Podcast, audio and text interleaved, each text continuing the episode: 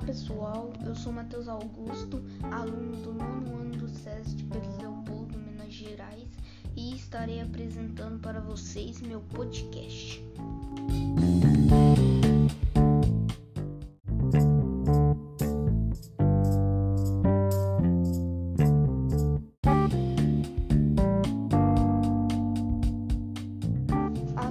Primeira Copa do Mundo ocorreu em 1930 e foi sediada pelo Uruguai, país ícone do futebol na época, bastante diferente dos modelos atuais da Copa do Mundo, que conta com 32 participantes.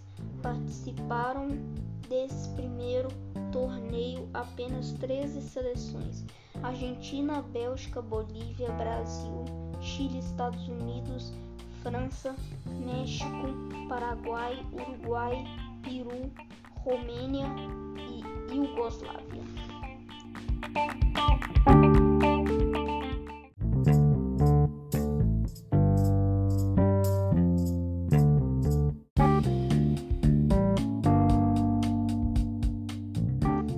Essa foi a minha apresentação da primeira Copa do Mundo de 1930. Espero que tenham gostado. you